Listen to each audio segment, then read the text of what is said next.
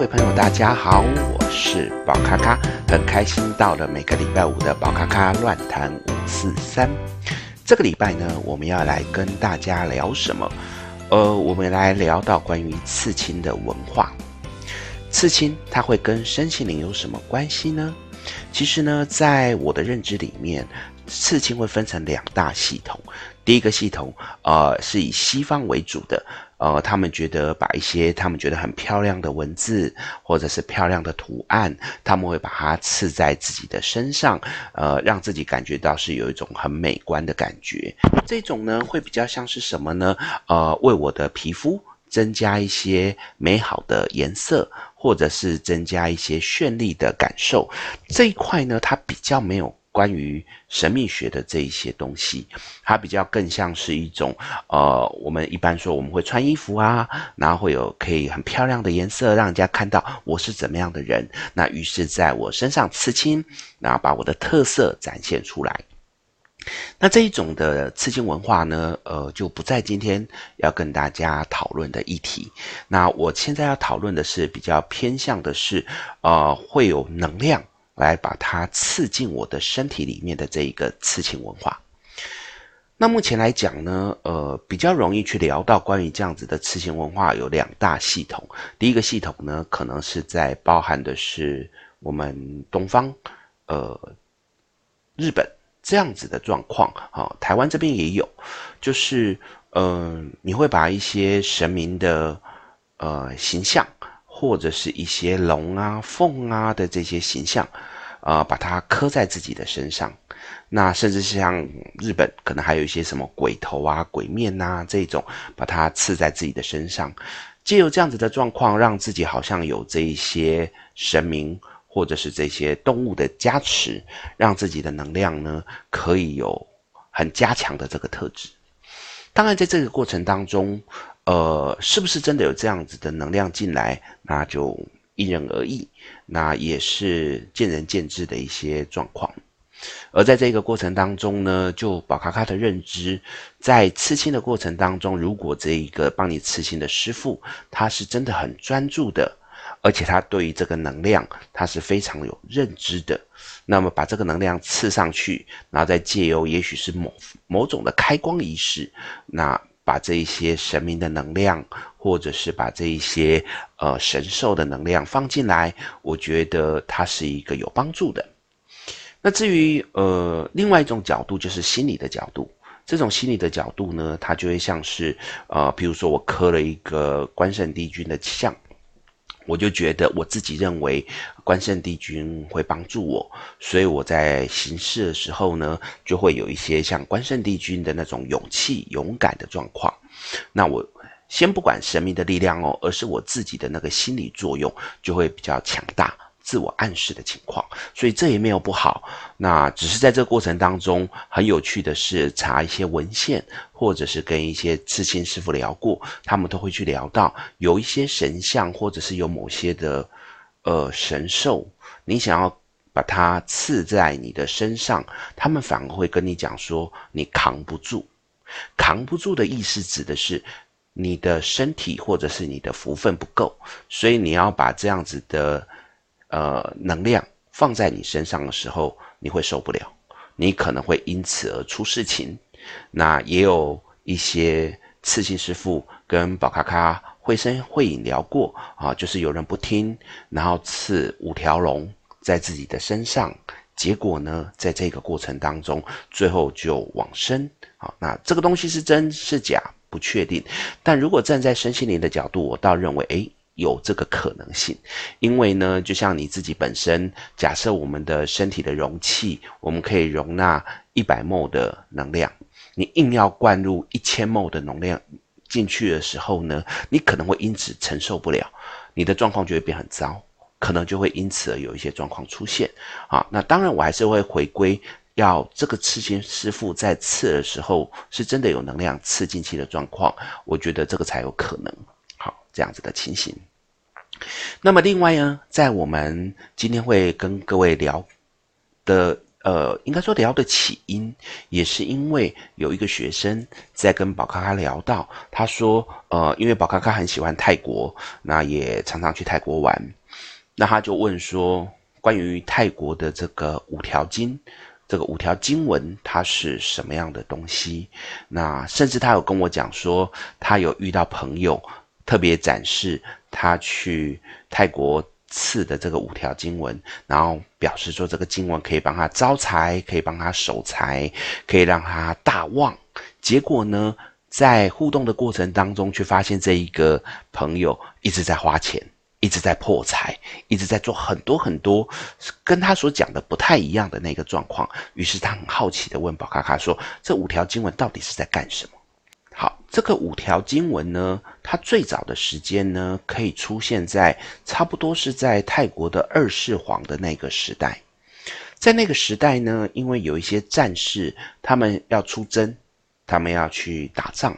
在这个过程当中，呃，总是心里面有一些担忧跟恐惧的状况。这个时候，他们会认为，如果把这些经文，或者是把一些动物的形象刻在自己身上，他就可以为自己加强那种很多的信念，包含是保护的能量，或者是一个勇猛的力量。在这个过程当中呢，呃，有这样子的一个风潮，慢慢的被形成。大概在五世皇或者是六世皇的那个时代，这些嗯刺青文化，慢慢的从这个所谓的战士身上，慢慢的影响到我们的民间。在民间呢，一般的平民百姓，他们也会想要做这样的刺青，因为呃，有一些战役退下来的战士，他们本身呢身上有这样子的一个刺青，然后让一些民众看到也觉得好像很有帮助，也觉得好像很棒，所以他们就开始在身上刺。那在刺的过程当中，一开始也是只是为了寻求保护。可以受到一些呵护，甚至是在生活中可以稳定，那是不是可以有一些收益的状况？在这个过程当中，慢慢的也是因为这样子，从五世皇开始，慢慢的往上去延伸，延伸到很多很多人呢，因为这样子刺青的，就有很多的自信，或者是因为这样就觉得我更有勇气，可以朝我所期待的方向可以前进。所以在这个过程当中呢，呃，一直不断的蔓延，蔓延到现在。那包含我们现在的这个已经到十四皇的这个阶段，那有非常多的人呢，甚至是国内外的人呢，都会去泰国来做这样的刺青。至于这样的刺青的内容呢，它到底有代表什么意思呢？大多数我们会去看到的，可能是包含说健康的部分，啊、呃，可以借由这个刺青，让自己的。身体啊，更加的健康，更加的顺遂，然后让你原本运势可能比较没有那么好的状况之下，可以有一些调整的情况。甚至可以辟邪，因为在呃大家的文化里面，可能会觉得泰国有很多鬼片啊，或者是有很多好兄弟呀，啊，甚至有看到一些什么降头啊，都会觉得很恐怖的东西。那有这一个五条经呢，它可以让你去辟邪保平安。那当然，呃，对于很多人来讲，也是希望让事业可以顺利呀，然后让我的人缘啊、爱情啊都可以更加的顺利。所以。基本上来讲，五条经呢，大概它的范围就是在指这些。可是各位要注意的是，在整个呃泰国的这个刺青文化里面，它不是随便谁都可以帮你刺哦，它都是要有这一个类似修行过的阿赞师，他呢经由在整个过程当中，先帮你祈祷。然后请这个神明的力量到他的这个针的上面，然后再借由这个针把法力刺到你的身上。甚至有一些阿赞师呢，他在刺的过程当中还会一直不断的念经文，把那个能量放进去，然后让你可以感受到神明的加持。所以这个不是所谓的哦，一般人随便刺就可以有的。哦，站在这一个所谓的刺青文化里面，它是有这样子的。这个重心啊，所以要注意。再来，也不是所谓的刺完青就没事哦。很多人以为说啊，我去泰国一趟，我去找到阿赞斯，我来刺完青之后呢，我就可以呃一路顺遂，我就可以开开心心做我想做的事情。甚至我有看到很多朋友呢，他就刺了这个五条筋之后呢，就开始为所欲为。这个东西其实还是有些禁忌，在这边宝卡卡要跟各位分享。在我们的刺五条经的时候，它是会有一些禁忌的。那这禁忌呢，其实如果你没有去遵守的时候，这个法力呢就会消失。就像你不尊重神明，神明希望你可以遵守的戒律，如果你都没有去遵守的话，那神明为什么要保护你啊？会有这样子的一个状况。什么禁忌呢？呃，基本上有五个。第一个，呃，要孝顺父母，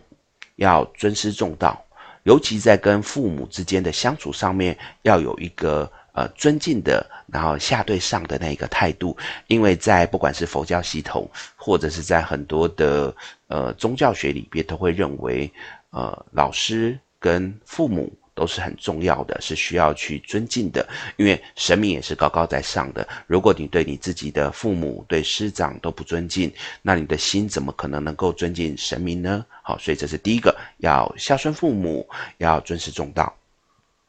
第二个，刺青，他当然是希望有一个法力在你身上，所以你相对的也需要去为。这个世间做一些正确的事情来做回馈，所以呢，不可以杀生，也不可以去偷拐抢骗。这里的杀生，在宝咖咖的经验里面，在跟一些师傅聊天的过程当中，嗯，最早期的确要吃素，那后来呢，呃，慢慢的这一块有一点被呃解放。那大致上讲说，不是说不能吃荤哦，而是说这个动物不要因为你而被杀掉。也就是说，譬如说，呃，你是到一家餐厅，这家餐厅呢已经有料理好的这一些荤食，那你去吃它，这个是 OK 的。那。不可以说哦，我今天去餐厅，然后点了这条鱼，跟跟师傅说，哎，我要吃这条鱼，然后呢特别指明，然后所以师傅是因为你把这条鱼抓起来杀掉这种的状况呢，为了你而死的这个，他就会有罪。好，当然这个是属于比较宽容的、比较通融的。如果以一个比较严谨的状况来讲，他应该是会要吃素的。所以呢，不可杀生的这一块呢，它其实可以去。比较广泛的解释就是，哦，我还是可以去吃一些不是因为我而死掉的这种状况。这个我想可能是一个，呃，时代演变之后，呃，出现的一个可以去有弹性的一个状况。好，那所以不可以杀生，不可以偷盗、抢劫，哦，偷拐抢骗这些也不能做。再来，不能够犯色戒。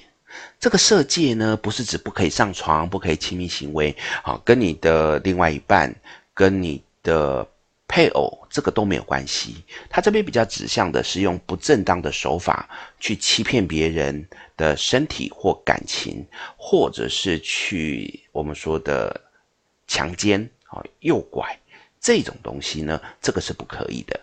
好，尤其是在就算是两情相悦，那可是呢，其实。呃，你是知道对方有家庭的，或者是对方知道你是有家庭的，结果还在呃做这一些呃色戒的这个问题的时候，那这个呢也是不行的。然后呢，不可以酗酒跟吸毒。这个酗酒的定义呢，在讨论的过程当中，其实被定义成是不要喝到呛掉。不要去喝到那一种好像已经失去了个人的行为能力，哦，小酌啊，喝到有一点微晕啊，这个都是 OK 的，因为这样子喝到醉，喝到整个晕倒的状况之下，他也算是会把自己身体整个放空，很容易让恶灵入侵。那这个时候呢，神明的能量就会因此而散掉。然后最后啊、不说妄语，妄语指的就是呃夸大不实的啦，然后说谎啦。骗人呐、或者是一些讹诈的事情，这些东西呢，这五个都是属于戒律。也就是说，你刺了五条经之后，其实这五个戒律你是必须要去遵守的。如果你没有遵守呢，其实你的这一个神明的力量很快的就会消失，就会变成你没有办法再拥有这一个神明的祝福。可是呢，就宝咖咖看到有一些朋友呢，吃了这个五条经之后呢，好像还是一直持续在破戒，然后呢，就一直在宣称自己有这样神明的加持，然后去做一些为非作歹的事情。我觉得这很可惜，这也丧失了原本当初五条经文呢所最主要的一个概念，就是希望我们可以呃修身修心，然后好好的去服务人群的这个概念。所以像这种的刺青呢，呃，它是有一些法师会去。呃，帮你吃进去的这种能量。那接下来我再聊到的是我们台湾。台湾呢，在呃，我这个十几二十年来也看到刺青文化呢，一直不断的在慢慢的提升，也慢慢的越来越多人在刺青。那在刺青的过程当中呢，当然你说，诶，那种很漂亮的文化哈，漂亮像西方那一种漂亮刺青的文化，我觉得这没有什么不好，很开心。不过呢，也有很多很多的。这种刺青师傅，他会去把你的刺青加入很多所谓的神明的能量，或者是某些特殊的能量，然后跟你宣传可以因为这个而怎么样怎么样怎么样。譬如说，我就有看过有人呢宣称帮你刺上九尾狐，然后呢可以让你魅力大增，可以让你呃去吸引你想要吸引的人。甚至呢，会有看到一些，呃，有一些朋友，他可能是需要，譬如说我我直接讲，可能他是走八大行业的，他可能是走这种比较灰色地带的，他会去刻上那一些九尾狐，希望让自己可以有更有魅力去吸引别人。可是，在这个过程当中，他等于就是要用这种的能量去做一些。我们讲灰色的也好，讲不好的那一些或违法的也好，这个东西其实就会出现一个很大的问号。为什么？如果站在神明的角度，你都在做坏事了，我为什么要保护你？而九尾狐呢，它是有一些争议性的，因为有人认为它是算是也是不错的，呃，只是它就是增加你的魅力。可是如果站在所谓的是好的、良善的这种增加魅力的九尾狐。那你要去利用它来做一些不好的事情，它为什么要帮你？那如果是一种所谓我们常常讲说比较邪的，或者是比较负面的、比较不好的九尾狐，那他会去帮你，让你的这一些呃，你的欲望可以被达成，你的魅力可以被展现，可是你就等于是背了一个不好的灵魂、不好的能量在你身上。那这样子的状况，等于就是。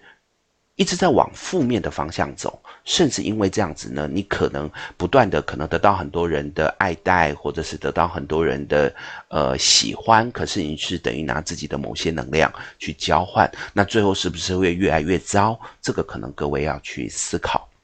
因为宝咖咖在生活当中呢，有很多的个案，有的时候呢，他也会有呃一些问题来找我，就是比较灵性的这个东西。在过去的经验有处理过几次，就是身上磕了一些不该磕的，譬如说，我还有遇到过有磕鬼头的。这个鬼头呢，也是据说这个磕的师傅他是有加持上去的，而且那个师傅还讲说这个是多厉害啊，像钟馗一样啊，可以给你呃斩妖除魔。因为这个个案呢，他是也是走这个比较灰色地带的产业。就是呃账务催收的这一块，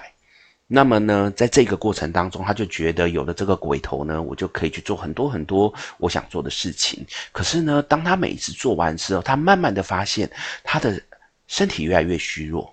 当然，我们可能会去讲说，哦、呃，是不是因为太累呀、或者是？可能因为呃吃得不好啊，睡得不好啊，什么可能？但是就宝咖咖在占卜的过程当中，却发现，因为这个鬼头好像是一个很负面的能量，不断的吸走他身上的一些精气，然后来换取他要去催收账款的那一个动作。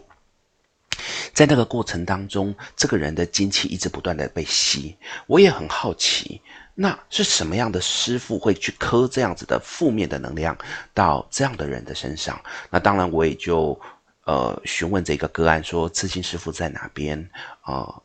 个案很好奇，问说宝咖咖是不是想要去刺？那当然，宝咖咖本身来讲是对这一块就是嗯不太有兴趣，只是去想要了解一下。结果呢，那当个案跟宝咖咖聊到说这个师傅是在哪边的时候，我过去一趟，那也就在外面观察。那你可以看到说，师傅其实本身并没有做那种类似修身修心的动作。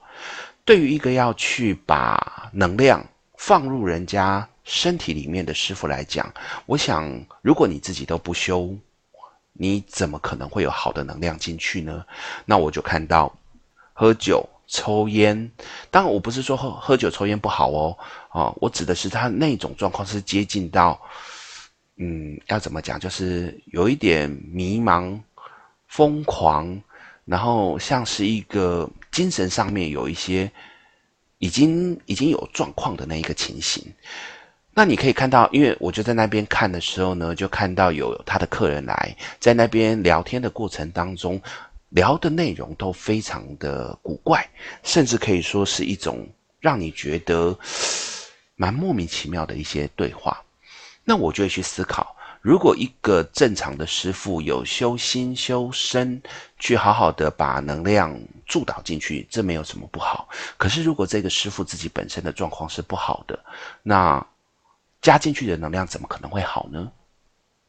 另外还有一个个案。他呢也是有刺青，那他刺青呢也是找到一个所谓的，嗯，听说很厉害的师傅。那这个师傅呢，呃，宝咖咖倒没有去找了，因为就光看个案身上的那个刺青，我就觉得很怪。后来在个案讲的过程当中，有给。宝咖咖这个师傅的 IG，那宝咖咖也上去 IG 看一下，那基本上我就觉得这就是一般的刺青，比较像是那种西方美美的那种刺青。你说有能量吗？嗯，我觉得比较难。甚至我还看到这一个师傅讲到说什么可以把暴龙刺在你的身上，让你有暴龙的强悍。暴龙的这种呃凶猛性，然后可以征服所有一切的能量，那我心中当然就是点点点。所以呢，今天在跟各位聊到这么多东西呢，其实就是要跟各位分享，呃，刺青这个文化没有不好，包含呃有一些人刺的是很漂亮的。有一些人赐的是一些有祝福的能量，这个我觉得都很棒。可是呢，尤其是在有祝福的能量的时候呢，更应该要注意的是，上天给你这样子的祝福，当然是希望你可以好好的为这个社会来付出更多的正向的能量。在这个过程当中，你需要有神明的保佑，你自己也是要做到一些对的事情。所以，如果各位朋友有想要去做这样的刺青，那我会建议各位朋友，呃，也可以在神明的保佑之下，好好的经营你的人生，然后让你的人生呢往更正向的方向前进。那我觉得这是好事。不要说好像随便找个师傅刺一次，然后就自以为好像这有什么样的。